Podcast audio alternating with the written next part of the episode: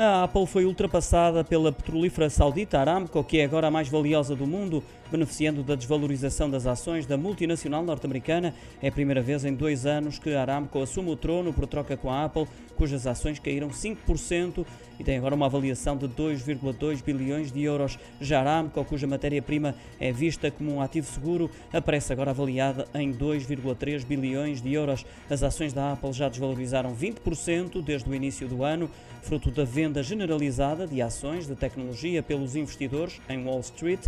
Também empresas como a Microsoft tiveram quedas semelhantes, com o Nasdaq a ser naturalmente o índice mais penalizado entre as razões apontadas e, sem surpresa, está a guerra na Ucrânia e o consequente aumento da inflação.